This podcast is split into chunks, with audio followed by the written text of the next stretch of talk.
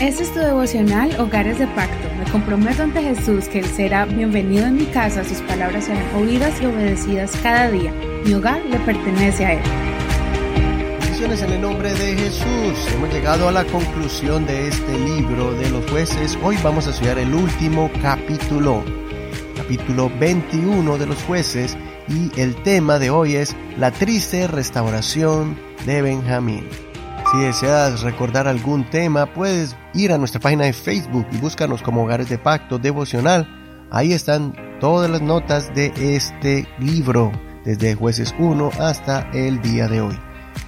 Leamos el último verso de este capítulo, jueces 21-25. En aquellos días no había rey en Israel, y cada uno hacía lo que le parecía recto ante sus propios ojos. No olvides leer todo el capítulo completo para que mires cuál fue el último evento que registró este libro de jueces. Como ya les dije, este es el último capítulo y hemos aprendido valiosas enseñanzas de ejemplos valerosos y admirables y otras lecciones basadas en actos tristes y dolorosos de la historia de Israel que les trajeron consecuencias nefastas. En este capítulo vemos la conclusión de la época de los jueces. Termina contando cómo el pueblo se degradó a tal punto que ya no parecía el pueblo que reflejaba el poder y la gracia de Dios, sino un pueblo desfigurado, reflejando la peor condición en que un ser humano puede llegar.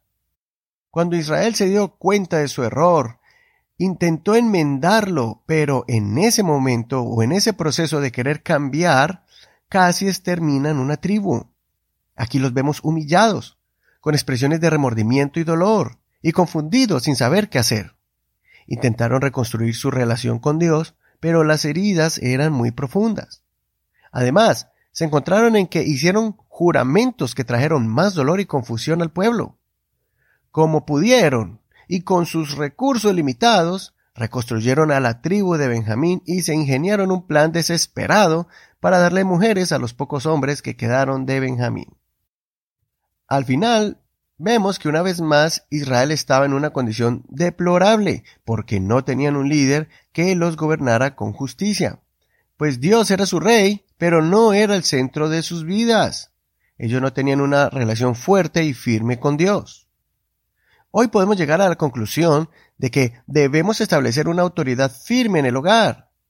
Tal vez seas una madre o un padre soltero guiando tu hogar, o tal vez tengas a tu pareja a tu lado, edifiquen en el hogar un liderazgo claro, conciso y que brinde seguridad en el hogar.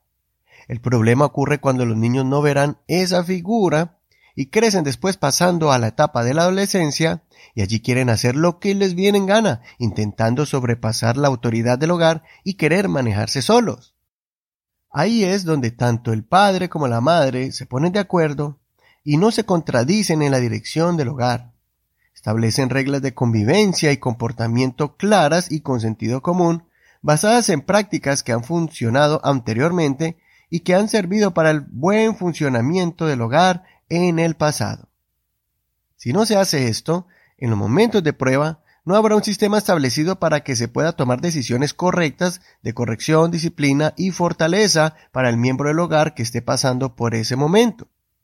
Vale la pena compartir con otras familias, dialogando y compartiendo información de la forma en que muchos hijos fueron criados exitosamente, donde el matrimonio encontró métodos para mantenerse unidos y fuertes en su relación, cuando superaron muchas pruebas que no los derrotó, sino que antes los hizo más fuertes y experimentados. Seamos sabios entendidos en el hogar, estableciendo en el núcleo familiar esta autoridad pero también buscando personas que sean ese pilar de sabiduría al cual podamos acudir para rendir cuentas a ellos y recibir ese consejo sabio, curtido de experiencias valiosas a aquellas familias que apenas comienzan. Escucha bien a tu pastor cuando te aconseja, o al anciano que sabe por lo que estás pasando, o a una pareja ejemplar cuando nos dé alguna sugerencia que nos va a beneficiar. No vivas sin una autoridad superior. Sea autoridad en tu hogar, pero no olvides la autoridad espiritual que Dios pone para tu vida. Israel sufrió pérdida por querer hacer lo que les venía en gana, confiados en su propia opinión, guiándose por su instinto terrenal y no bajo la guianza del Espíritu de Dios. Pero tú no debes sufrir este mismo destino. fuimos llamados y escogidos para cosas grandes, para recibir la bendición de Dios, para ser usados como instrumentos en sus manos y decir firmemente, mi casa y yo serviremos al Señor. Mañana comenzamos otro libro de una historia en la época de los jueces, uno de los más emotivos por su historia tierna y con un final feliz. Vamos a estudiar el libro de Ruth. Hasta aquí la reflexión del día de hoy. Soy Eduardo Rodríguez. Que el Señor, el Rey de Reyes, gobierne tu vida y te ayude a dirigir tu hogar bajo la dirección de su Santo Espíritu. Recuerda que puedes bajar todos estos devocionales y escucharlos en tu celular Simplemente baja la aplicación de Google Podcast o Apple Podcast. También estamos en Spotify. Ahí puedes estudiar todos estos devocionales desde el primero, desde el libro de Mateo a Apocalipsis. También tenemos el libro de los Salmos y seguimos con el libro de Génesis hasta el día de hoy, todo el Antiguo Testamento. Tienes mucho material para que puedas edificar tu vida y está al acceso de tu mano de manera gratuita. Agradecemos de manera especial a todos los que con sus oraciones y también con sus aportes nos ayudan a expandir este mensaje para los hogares, mensaje de esperanza, fortaleza y de instrucción.